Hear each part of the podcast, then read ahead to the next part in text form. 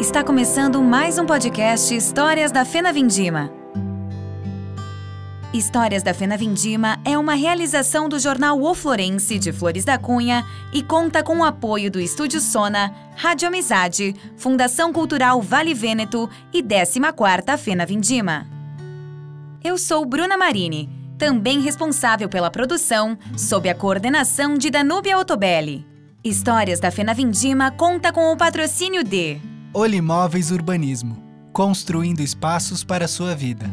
Grupo Andreaça Nosso maior patrimônio é você.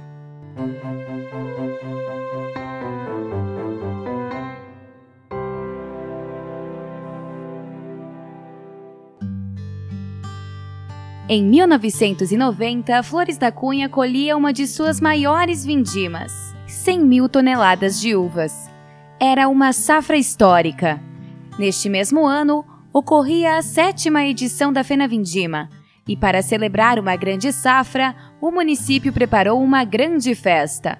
Um público estimado em 60 mil pessoas visitou a cidade e o parque de exposições. Obras foram inauguradas e a comunidade se uniu para deixar o município mais bonito. Mesmo com uma forte chuva, que impediu a presença do governador Pedro Simon, a abertura da festa teve colheita simbólica e degustação de vinhos na Granja União. O secretário estadual da Agricultura, Marcos Palombini, representou o governador no ato. Simon veio ao município para assistir ao último desfile de carros alegóricos. O secretário Marcos Palombini foi recepcionado pelo prefeito Alberto Walter de Oliveira, pelo presidente da festa, Honorino Toigo, e pelas soberanas Andréia Carpegiani, Sandra Guerra e Renata Zorgi. A princesa Renata Zorgi Lusa conta como foi poder representar o município em sua maior festa. Um dos acontecimentos mais importantes da minha vida foi poder participar da sétima Fena Vindima. Foi no ano de 1990, o concurso foi ainda em 1989, a divulgação da festa também, que o ano que vem estará completando inclusive 30 anos, né? Juntamente com o nosso trio, uh, que tenho amizade até hoje, tem um carinho enorme, a rainha André Carpejani e a princesa Sandra Guerra, formamos esse trio da sétima Fena Vindima. Foi maravilhoso, um privilégio poder representar a nossa cidade, temos lindas lembranças até hoje. Renata lembra do envolvimento da comunidade com a festa comunidade junto conosco abraçou a festa. Isso foi uma coisa muito marcante para mim. Eh, tudo que eles podiam fazer, eles queriam participar, tanto que eu lembro que a cidade faltava pouco para a festa, um mês e alguma coisa para a festa em dezembro, eu acredito que tenha sido ainda. Foi lançado um desafio para a comunidade para deixar a cidade mais bonita. Uh, marcamos um mutirão num sábado, desde manhã cedo até no final da tarde, todo mundo participando da comunidade, uh, onde pintamos os meios fios, plantamos muitas flores, a cidade ficou ainda mais feliz e as pessoas se sentiam bem em poder participar. Era visível a alegria de todos em poder contribuir com a nossa festa. Isso me marcou muito, foi muito lindo. A princesa também nos conta curiosidades sobre as viagens para a divulgação do evento. Viajamos para divulgar a festa metade de dezembro, mais ou menos, daquele ano, que antecedia a Fena Vindima, e fomos divulgar uh, no centro do país, no Rio de Janeiro, São Paulo, depois fomos a Brasília e na volta paramos em Curitiba.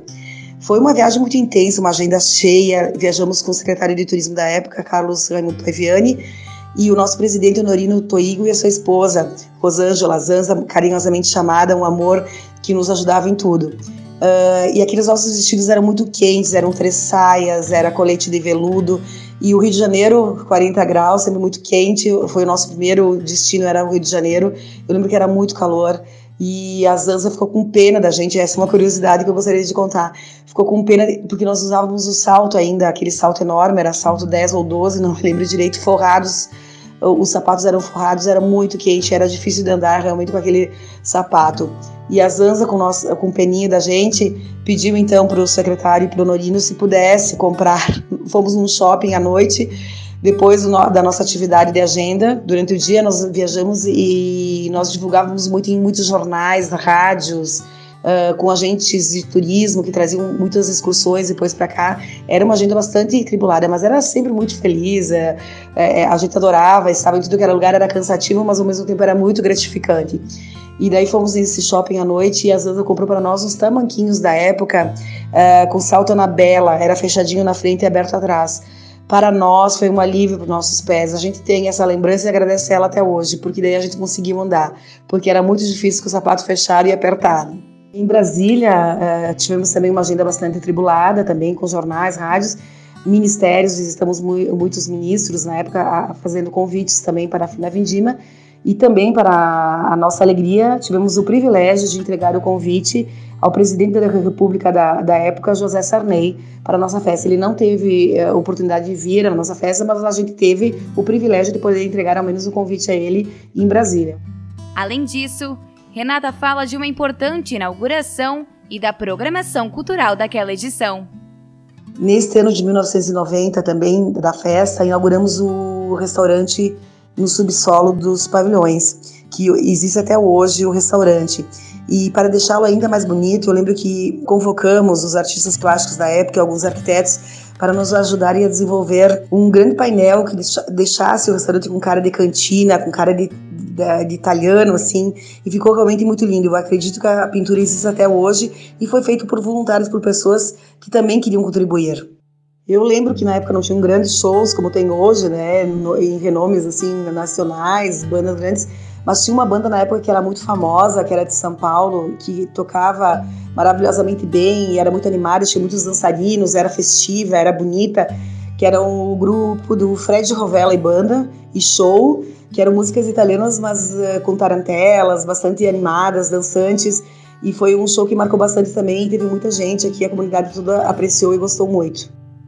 Na próxima semana, saiba mais sobre a sétima Fena Vindima. Até lá!